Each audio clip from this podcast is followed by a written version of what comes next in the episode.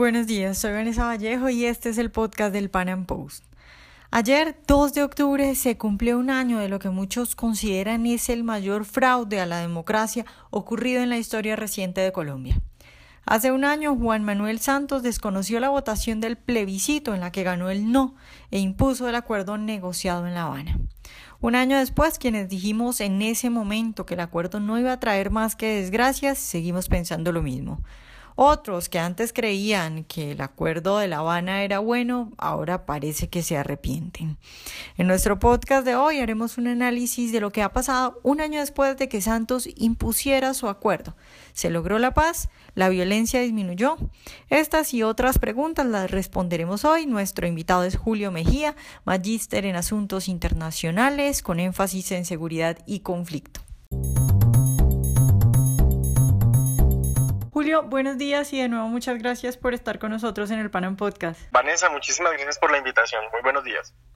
Bueno, Julio, ayer se cumplió un año del 2 de octubre, el día en el que se hizo el plebiscito para ver si los colombianos aprobábamos o no el acuerdo Santos-FARC.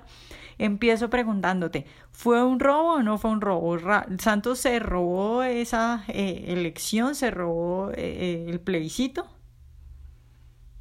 bueno, Sí, esto, esto hay que, hay que decirlo de frente. Efectivamente, un, un robo, un desfalco democrático a lo que había manifestado el pueblo el 2 de octubre cuando votó en contra de los acuerdos de La Habana. Ahora, la sensación todos. Lo que ocurre es que legalmente eh, se hizo de forma impecable para que con presiones políticas se movieran las instituciones para legalizar ese robo. Pero el robo existió. Eh, la voluntad popular fue suplantada por lo que dijo el Congreso el, constituyente primario había expresado algo, había dicho no a los acuerdos y, el Congreso eh, desconoció por completo la voluntad del pueblo y aprobó los acuerdos eh, de, forma ilegítima. Entonces, existe un, robo legalizado ah, eh, que se hizo con el gobierno de Santos durante el plebiscito. Julio, un año después, ¿cuál es tu evaluación del acuerdo Santos-FARC? ¿Crees que ya es posible decir, mire, lo que advertimos quienes nos opusimos a ese acuerdo ya está pasando? Sí, eh, totalmente. Digamos que esto tiene muchos matices y hay que, y hay que ser responsable en la forma en la que uno analiza la manera en la que se ha comportado el país y la, y la violencia en general después de los acuerdos de La Habana. Eh, bueno, uno efectivamente cuando mira las cifras de, policías y de, y de militares muertos, uno puede encontrar que ha habido una disminución importante y eso hay que reconocer. Sin embargo, lo que también es preocupante y lo que sí es algo que, que todo el mundo debería tener la atención sobre eso, es el incremento de la violencia homicida en las regiones. Se habla de un incremento de la violencia de un 3 o 4% en las zonas rurales y de un 10, entre 10 y 15% dependiendo de la fuente, en, los lugares donde las FARC dejaron eh, eh, el vacío de poder. Entonces, son esos muertos que están ocurriendo en este momento son responsabilidad directa de acuerdo.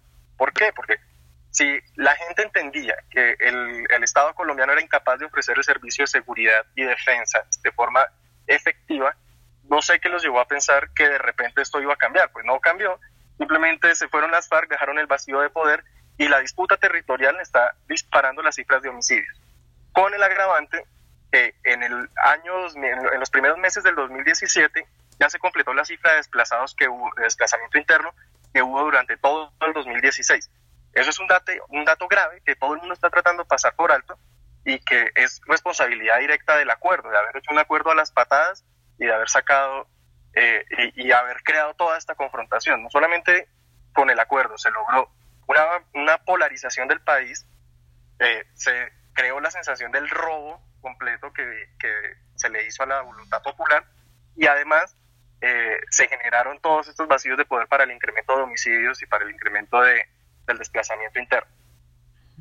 Julio, entonces, eh, hasta ahora tú crees que podemos decir que no conseguimos la paz, porque hay gente, ahora hay, hay otro punto y es que hay gente que dice, bueno, apenas se está empezando, incluso desde el mismo gobierno, cuando se empezaron a dar todas estas cifras que tú estás dando, la respuesta era, pero es que el acuerdo lo que hace es generar las condiciones para la paz, hay que seguir trabajando. ¿Tú crees que hasta ahora no se ha logrado la paz y que después se va a lograr gracias a lo que se vaya a seguir haciendo o definitivamente ya podemos decir que no? No, eso es falso. lo, que ocurre es, muy, sencillo y esto, y esto es de conocimiento público. Esto también lo sabía el gobierno.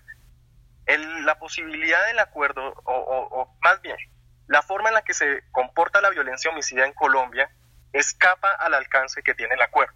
Entonces, cuando se firmó el acuerdo esperando, por ejemplo, que dando 10 curules a las FARC se iba a bajar la violencia homicida, era falso, porque el verdadero problema que existe en Colombia, la verdadera causa de esa violencia, el motor de la violencia, siguen siendo las drogas. Y esto no se resuelve simplemente entre el gobierno y las FARC. Y esto tiene que quedar muy claro, porque la gente pensó, sí, ah, pero miren cómo se incluyeron el tema de drogas, pero eso es un problema mundial.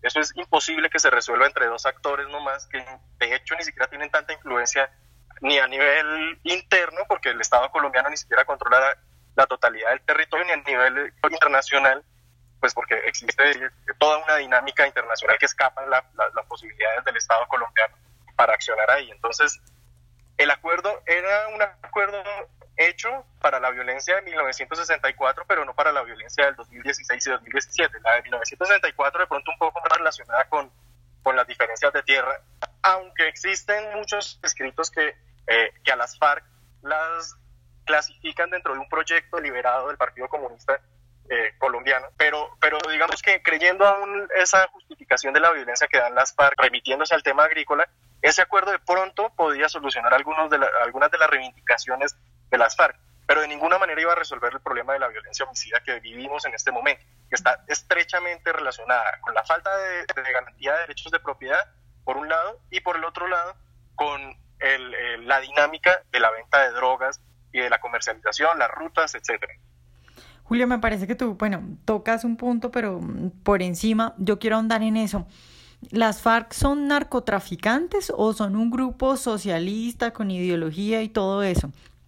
Porque además tú dices, tú dices, en Colombia la violencia está asociada al narcotráfico. Entonces la pregunta también es, estos señores, ok, se hizo un acuerdo, se negoció, pero siguen, siguen asociados al narcotráfico. Se dice que son disidencias, pero el narcotráfico no ha bajado, sino que sigue aumentando, ¿no? Claro, y es que claro, existen tres, tres corrientes de pensamiento para comprender la forma en la que se comportan las FARC. Esa corriente un poco ingenua que dice que son solamente actores políticos. Está otra corriente que es un poco más extrema, que habla de, de, actores simplemente económicos que lo que quieren es eh, el narcotráfico por el narcotráfico y punto. Y existe una versión centrada que basada en la forma, en el posicionamiento que tuvieron las FARC durante el, el conflicto armado, se nota que efectivamente existía la, la, vocación de obtener el poder a través de las armas, pero claramente existe una convergencia geográfica entre los lugares donde estaban las FARC y los lugares donde estaban los, los lugares del narcotráfico, las rutas y los cultivos. Entonces, eh, la naturaleza de las FARC es una mezcla de estas dos. Por eso era tan difícil que los acuerdos llegaran a resolver el problema de la violencia en Colombia. Cuando se desmoviliza a estas personas y se les dice como, miren, van a tener tanto pago van a tener la posibilidad de recibir ciertos subsidios del Estado, se ignora que esos subsidios jamás van a complementar lo que el negocio de la cocaína produce en Colombia, que es, dependiendo también de la fuente, puede ser hasta 4.500 millones de dólares al año. Entonces, era imposible que, por ejemplo, por un sueldo de 1.800.000 o 2 millones de pesos se fuera a desmovilizar esta gente. Y por eso ese fenómeno de abandono de las zonas veredales de, de guerrilleros que hay zonas veredales, por ejemplo, que empezaron con 200, 300 guerrilleros y ahorita están con 70. Claro, todo el mundo se dio cuenta que era pésimo negocio eso de desmovilizarse y del acuerdo. Entonces, mientras no se resuelva ese motor de la violencia, la violencia va a continuar y el acuerdo está destinado al fracaso. Ok, Julia, ¿tú crees que que valió la pena porque tú has reconocido algunos beneficios, has dicho, por ejemplo, que bueno, que bajaron los asesinatos a policías y a militares, eh, y hay otra gente que dice, bueno, ya no, o sea, tenemos algunos guerrilleros en el campo que son la disidencia, pero la mayoría sí ha logrado hacer un acuerdo, entonces a pesar de que no es la paz, vale la pena lo que entregamos por lo poquito que podemos eh, conseguir. ¿Tú crees que valió la pena darles todo lo que eh, se dio gracias al, al acuerdo de La Habana?